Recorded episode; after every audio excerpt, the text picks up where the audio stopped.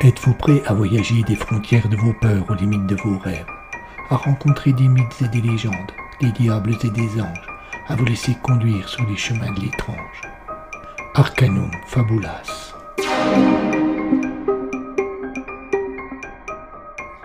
Saison 2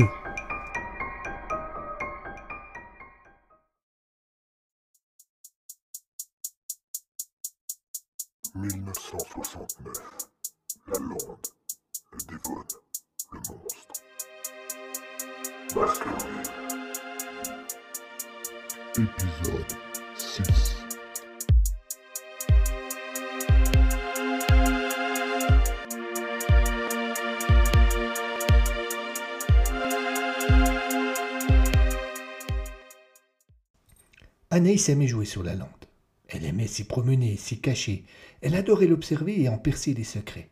Elle s'amusait des gens du coin qui la traversaient en baissant la tête, sans prendre conscience de toute la beauté qui les entourait. Elle riait de leur peur et des légendes qui en étaient la cause, persuadée que cette nature ne pouvait être que bienfaitrice.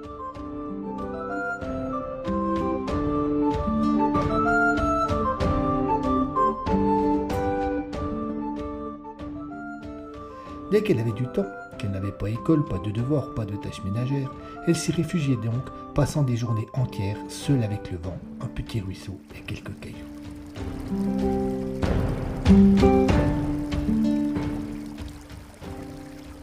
Elle s'y sentait tellement bien, tellement à l'aise, que ce soir-là, elle s'était fait surprendre par la nuit.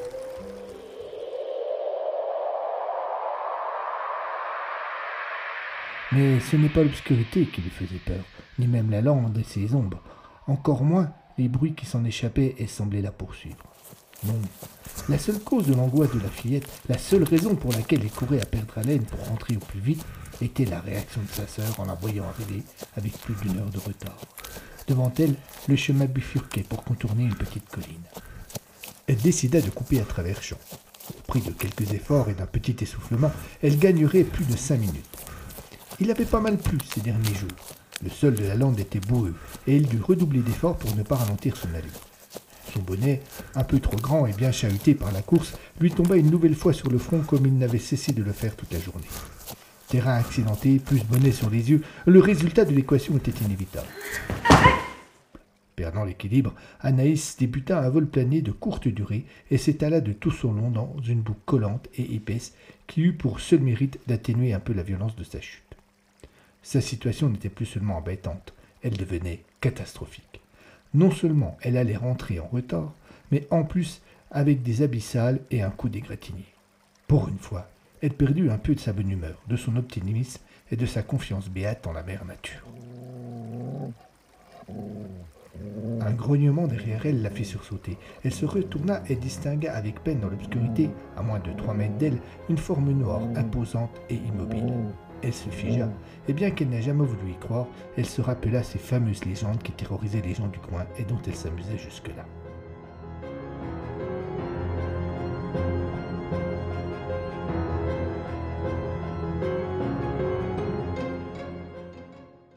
Un nouveau grognement lui enleva tous ses doutes. Il s'agissait d'un chien. L'animal observa la petite fille pendant un long moment. Tous deux restèrent immobiles, attendant on ne sait quel événement susceptible de faire évoluer la situation. C'est alors qu'une voix appela Anaïs, et la bête tendit l'oreille avant de se lever lentement pour disparaître dans la nuit. Anaïs Anaïs répéta la voix. Je suis là répondit la gamine qui avait reconnu sa sœur Marie. Je suis là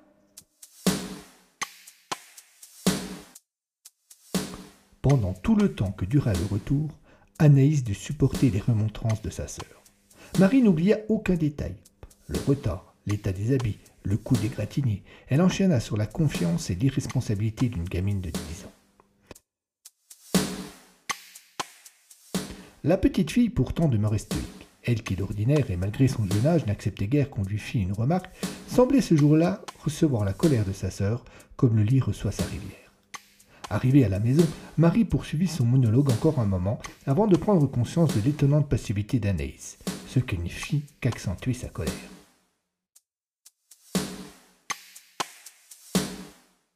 Et puis, j'aimerais que tu m'écoutes quand je te parle. Mais je t'écoute, répondit la petite dans un soupir bien plus évocateur que ses mots. Tu vois, et en plus t'es insolente. Pourquoi? J'ai rien dit. Ah, s'il te plaît, hein, ne te moque pas de moi. Anis leva les yeux au ciel et se dirigea d'un pas lourd vers l'escalier qui montait aux chambres. Je ne t'ai pas dit de partir. S'il te plaît, Marie, je suis fatiguée. Et puis, j'ai bien assez été punie comme cela, j'ai mes habits abîmés, j'ai mon coude qui me fait mal, je suis couvert de boue et j'ai cet imbécile de chien qui a réussi à me faire sursauter. Cet imbécile de chien? Quel chien? demanda Marie, soudain plus inquiète qu'en colère. J'en sais rien, moi, un chien, gros, très gros. Je ne l'ai pas bien vu, il était un peu loin, il faisait nuit. Mais où, quand? Sur la colline, juste avant que tu ne me trouves. Euh, je venais de tomber, il y eut un bruit, je me suis retourné, il était là. Oh mon Dieu, mais, mais pourquoi ne m'as-tu rien dit? Dis quoi, c'est juste un chien? Marie s'approcha d'Anaïs et la prit dans ses bras sans se soucier de la boue. À la seule évocation de la bête, sa colère s'était transformée en peur.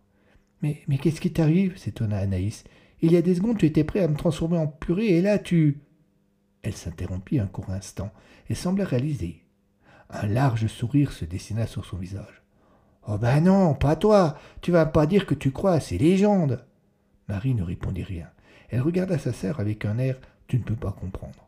Celui-là même qui agace toujours les petites filles un peu rebelles. Anaïs soupira.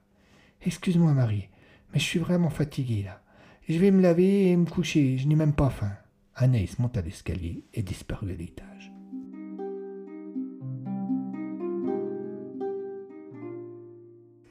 Le docteur John Watson se tenait debout derrière la fenêtre de la bibliothèque où il venait de passer un long moment à découvrir la riche collection d'ouvrages des Baskerville lorsqu'il vit deux forrons apparaître au bout de l'allée qui menait à la porte principale du manoir. Il pensa immédiatement que Sherlock Holmes arrivait enfin. Sous un candélabre urbain placé au centre d'une petite place circulaire qui se trouvait juste devant le perron de la bâtisse, était garée la Rolls-Royce Silver Shadow de Sir Henry. C'est juste à côté de cette dernière que l'ancien policier arrêta sa mini, donnant l'impression que David venait de retrouver Goliath.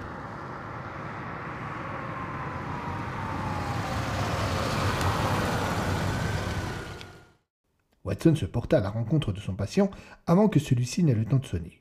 Holmes était fidèle à lui-même.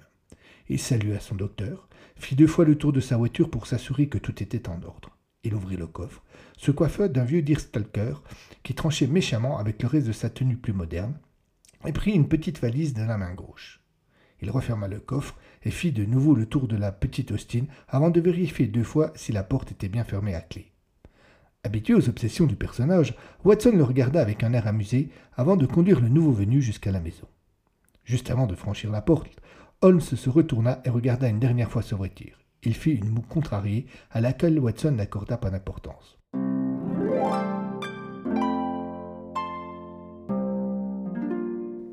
Je vous remercie, mon cher Holmes, d'être venu si vite, lança le docteur en entrant dans le salon à la suite de son invité. Mais l'ex-policier répondit à peine. Il fouilla la pièce du regard et se précipita vers la fenêtre.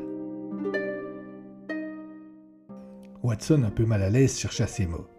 Euh, Sir Henry devrait être là d'un instant à l'autre. Tant mieux, tant mieux, répondit Holmes sans détourner le regard de ce qui se passait à l'extérieur. L'arrivée d'Elisa permit à Watson de se sentir moins seul. Messieurs? Ah, Madame Barrymore, vous tombez à pic. Je vous présente Monsieur Sherlock Holmes. Monsieur Holmes, Madame Barrymore, la gouvernante des lieux. À la limite de l'impolitesse, le nouveau venu accorda à peine un regard à la domestique. Seul semblait l'intéresser ce qui se passait à l'extérieur.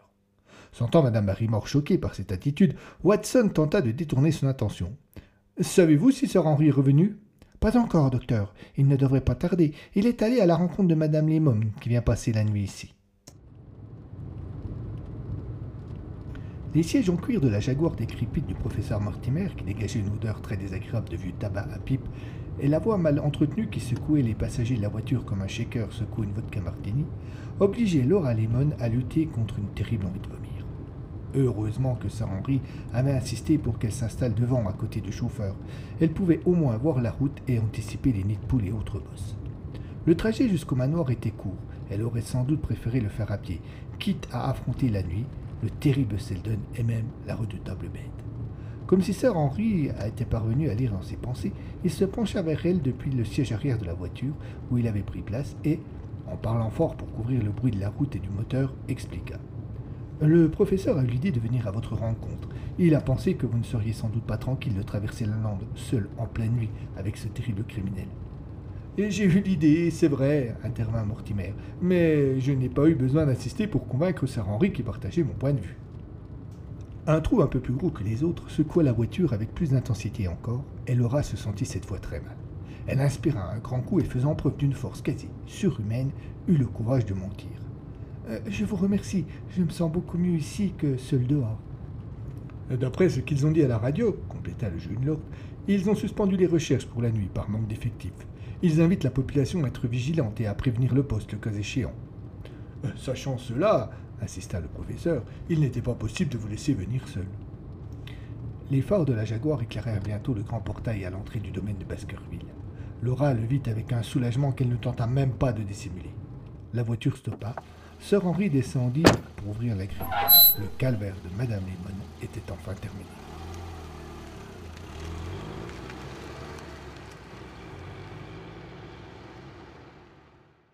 Le temps de fermer la voiture, Mortimer avait pris un peu de retard sur ses compagnons. Il fut donc le dernier à entrer dans le manoir.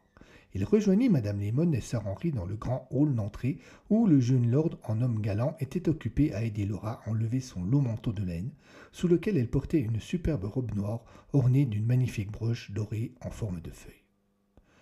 Du salon voisin parvenaient les bruits d'une conversation.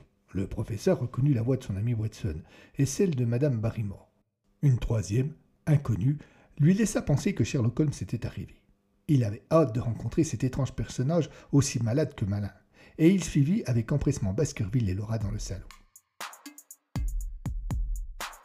Devant la fenêtre se tenait un homme d'environ 40 ans, peut-être 45. Comme il regardait ce qui se passait à l'extérieur, Mortimer ne vit d'abord que son dos et devina son profil. Watson fit les présentations, mais l'ancien policier ne parut pas intéressé et resta obsédé par ce qui se passait de l'autre côté de la vitre. En hôte accueillant, Sir Henry fit quelques pas vers lui.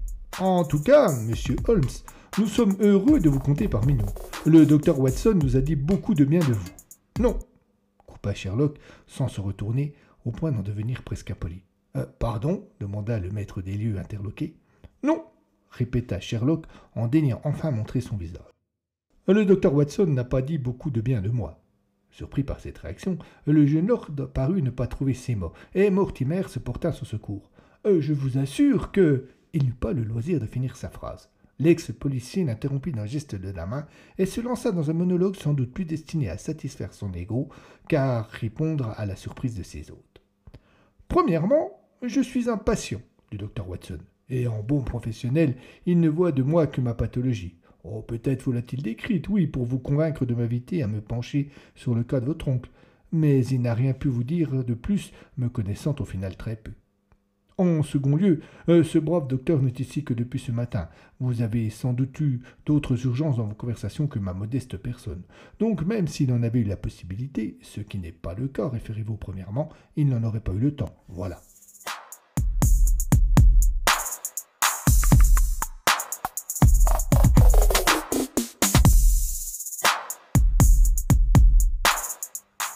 Laissant chacun sans voix et visiblement fier de sa démonstration, Sherlock retourna se coller à la fenêtre. Un ange passa. Laura Lemon, courroucée par tant d'impolitesse, regarda Sir Henry Baskerville, circonspect et encore surpris par cette réaction inhabituelle. Ce dernier fixa Mortimer, et le vieux professeur se retourna vers Watson avec le regard de celui qui appelle au secours. Étant au bout de la chaîne et sans aucun doute le plus habitué aux réactions de son patient, le médecin londonien reprit la parole. Il est vrai que je n'ai guère eu le loisir de parler de vous, avoua-t-il. Mais j'ai toutefois vanté vos qualités déductives qui vous seront fort utiles dans le dossier qui nous intéresse, si toutefois vous consentez à nous laisser vous exposer les faits. Holmes s'acquiesça. Mais comme Watson s'apprêtait à raconter en détail les événements qui avaient conduit tout le monde ici, il s'interromput. Eh, excusez-moi, monsieur Holmes, vous m'écoutez? Pardon? Je, vous demande si vous m'écoutez. Vous êtes collé à cette fenêtre depuis votre arrivée, et je trouve cela un peu agaçant. Comme un enfant pris en faute, sur un ton hésitant, Holmes expliqua qu'il se faisait du souci pour sa voiture, car il l'avait garée trop près de la Rolls de Sir Henry et craignait un coup de portière. Face à l'incrédulité de l'assistance, il crut bon d'insister. Euh, de plus, il commence à pleuvoir, l'orage menace. Ce, n'est pas bon pour la peinture, je, je déteste l'orage. Mais il transforma ainsi l'incrédulité en désespoir, et il n'eut que Sir Henry pour se montrer amusé et proposer une solution. Écoutez, monsieur Holmes, Vous n'avez qu'à rentrer votre voiture dans la grange au fond du jardin. Elle y sera en sécurité. Il se retourna vers la gouvernante. Madame Barrymore, euh, pouvez-vous ouvrir la grange pour monsieur Holmes? Euh, Tout de suite. Sherlock remercia le jeune lord comme s'il venait de lui offrir la moitié de sa fortune et sortit à la suite d'Elisa, laissant tous les autres face à une terrible question. Était-ce vraiment la personne qu'il fallait?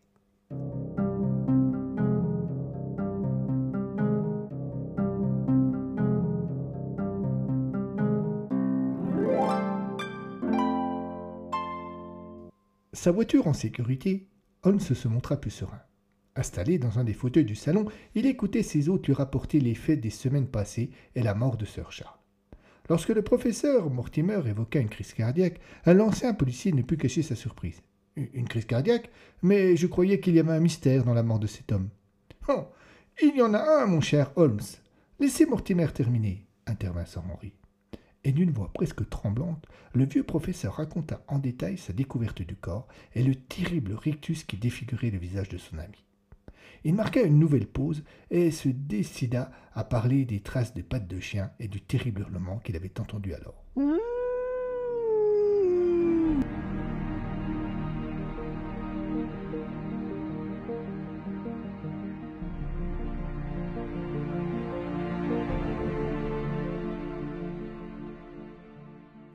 Un coin de la pièce, Laura Lemon écoutait le récit sans bouger.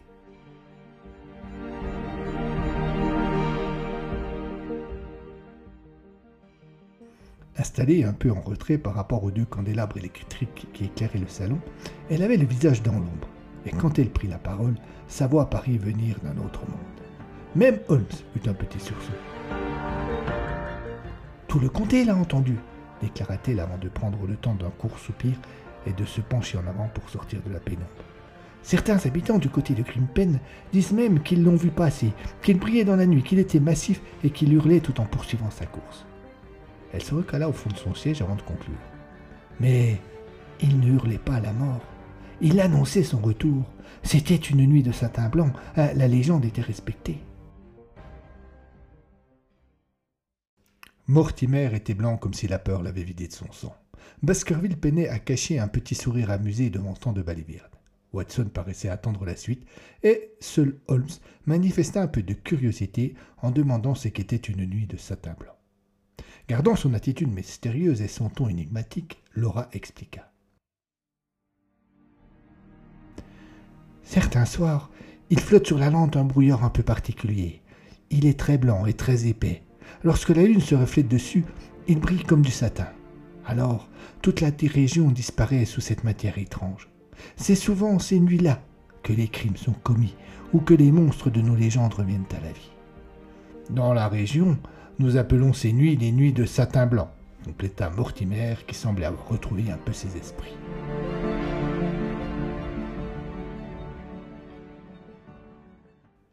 Puis Holmes voulut savoir quelle légende avait été respectée, et cette fois ce fut au tour de Baskerville de prendre la parole.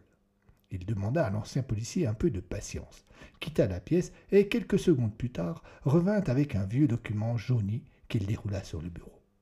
Sherlock s'approcha, et une odeur de poussière vint lui caresser les narines. Il eut un mouvement de recul. Un rictus de panique apparut sur son visage, et il chercha autour de lui un échappatoire. Mais il ne croisa que le regard interrogateur et surpris de Sir Baskerville, qui, et c'est normal, ne comprenait pas cette réaction. Holmes s'imaginait déjà avec terreur obligé d'employer le document. Il sentait cette odeur entrer dans ses narines sans qu'il ne puisse rien faire, comme lorsqu'il était prisonnier sous les décombres. La scène ne dura pas plus de deux ou trois secondes, mais ce fut une éternité pour Sherlock. Cela me semble être un vieux document. 1742. Euh, Il a été rédigé par mon ancêtre, Richard Baskerville, confirma Sir Henry, toujours aussi étonné. De, de 227 ans, je. je euh, Quelqu'un a-t-il des gants que. Pardon demanda Sir Henry, sans plus cacher sa surprise. Euh, non, non, rien. Docteur Mortimer, pourriez-vous nous faire la lecture de ce document, que tout le monde en profite? Euh, À vous l'honneur, monsieur Holmes, répondit le vieux médecin sans arrière-pensée. Cela eût été volontiers, mais j'ai un chat dans la gorge, mentit l'ex-policier. Sans vraiment être convaincu, Mortimer s'approcha du bureau. Il chaussa ses lunettes et prit le temps de s'asseoir. Il entama à voix haute la lecture du vieux document.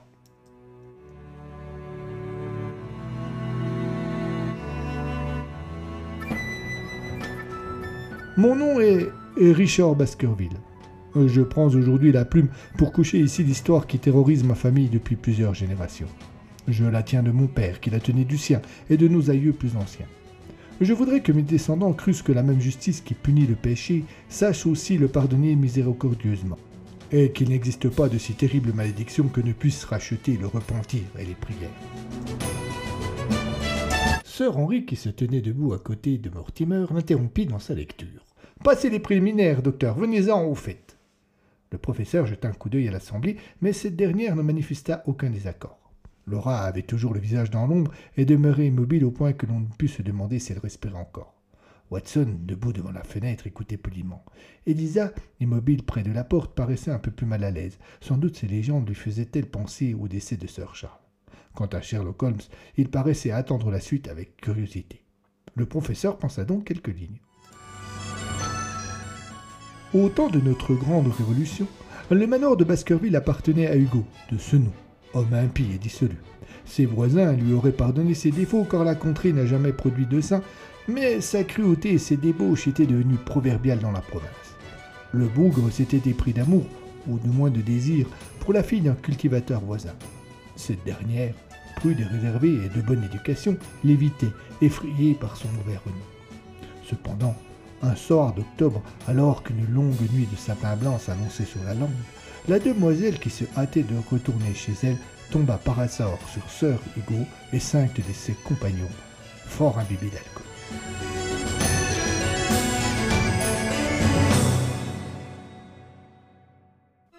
Après l'avoir chamaillé un peu, ils l'entraînèrent de force jusqu'au château de Baskerville, où elle se retrouva recluse dans l'une des chambres d'une tour, condamnée à attendre le mauvais sort que lui réservait le maître des lieux, une fois sa soirée de beuverie terminée. Interrompant de nouveau le lecteur, qui pourtant mettait beaucoup de vie dans son récit, Baskerville tapota sur la table. Évitez-nous les états d'âme de la belle, Mortimer. Puis, se retournant vers l'assemblée policier, tout ce que vous avez besoin de savoir, mon cher Holmes, c'est qu'elle est parvenue à s'enfuir. Mais ses geôliers s'en sont rendus compte et lui ont donné la chasse à travers la lande. Ils lâchèrent même une meute de chiens à la poursuite de la malheureuse. Euh, cette dernière avait pour elle le brouillard qui la cachait aux yeux de ses poursuivants. Elle avait contre elle le brouillard qui l'empêchait de se repérer convenablement. Et puis, il y eut un hurlement. Reprenez-la, docteur. Mortimer ne put retenir un soupir agacé. Il prit quelques secondes pour trouver le meilleur endroit où reprendre sa lecture.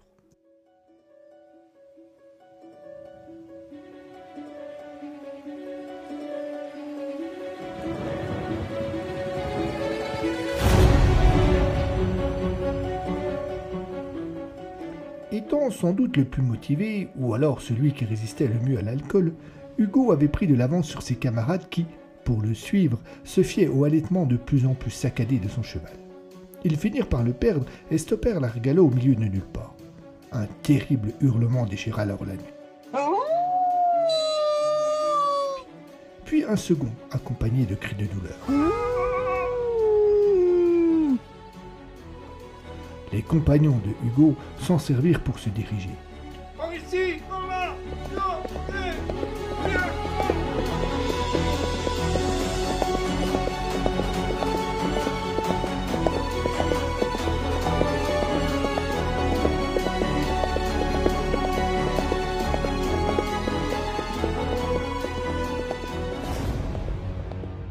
Quand ils rencontrèrent un berger qui faisait paître son troupeau sur la lande, ils lui demandèrent s'il avait vu Sir Hugo. On raconte que la peur empêcha l'homme de répondre immédiatement. Cependant, il finit par dire Eh, J'ai vu plus que cela. J'ai vu galoper en silence sur les talons du cerf de Baskerville un grand chien noir que je prie le ciel de ne jamais découpler sur moi.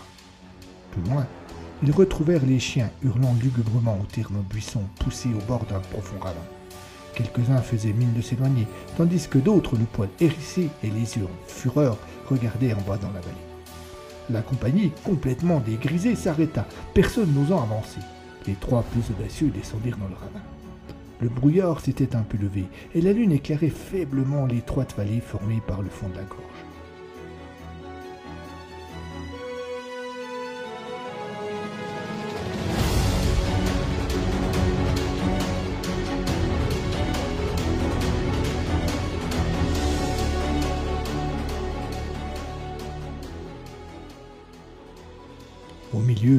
La pauvre jeune fille gisait inanimée à l'endroit où elle était tombée, morte de fatigue ou de peur. Ce ne fut ni son cadavre, ni celui de Hugo étendu sans mouvement à quelques pas de là qui effrayèrent le plus les trois sacripants. Ce fut une horrible bête, noire, de grande taille, ressemblant à un chien, mais à un chien ayant des proportions jusque-là inconnues. La bête tenait ses crocs enfoncés dans la gorge d'Hugo. Au moment où les trois hommes s'approchaient, elle arracha un lambeau de chair du cou de Baskerville et tourna vers eux ses prunelles de feu et sa gueule rouge de sang. Le trio, secoué par la peur, s'enfuit en criant. On prétend que l'un des trois hommes mourut dans la nuit. Les deux autres restèrent frappés de folie jusqu'à la mort.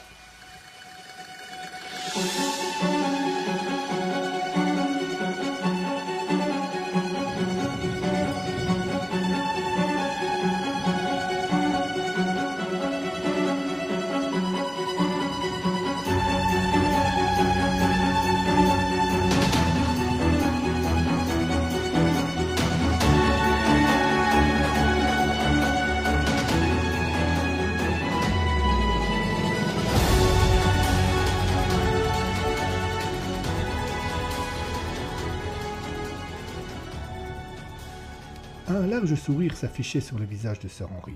Cette histoire l'amusait. Il n'y prêtait aucun crédit, ce qui n'était pas le cas des autres personnes présentes. Laura Lemon sortit de sa réserve pour préciser que, depuis, rares étaient les Baskerville morts dans leur lit. Cette remarque déclencha l'hilarité du jeu d'homme. C'est vrai que cette baliverne court aussi. Face à cette légende, le visage apeuré d'Elisa ne surprit pas Holmes. La superstition faisait partie de la culture des gens de son milieu. En revanche, l'attitude de Mortimer, homme de science et de rationalité, l'interpellait. Quant à la réaction du jeune lord, elle l'agaçait un peu. Vous ne croyez pas à cette histoire, Sir Henry lui demanda-t-il. Certes non. Un chien fantôme et vengeur. Ah, nous sommes en 1969. Il y a trois mois, j'ai vu un homme marcher sur la Lune. Oublions ces vieilles superstitions. Holmes eut un petit sourire. Un éclair malicieux lui traversa le regard. Euh, vous êtes croyant, Sir Henry? Naturellement. Anglican Non, catholique. Ma mère était irlandaise et elle avait, sur ce sujet, beaucoup d'influence sur mon père.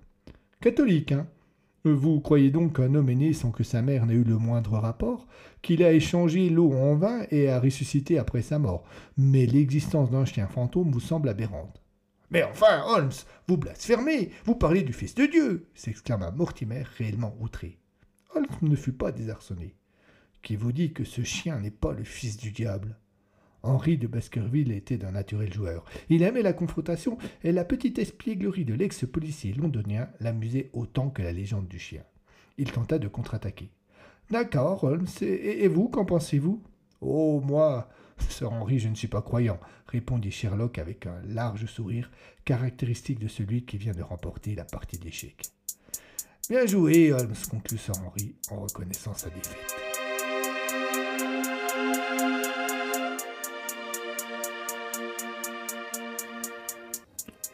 street evil.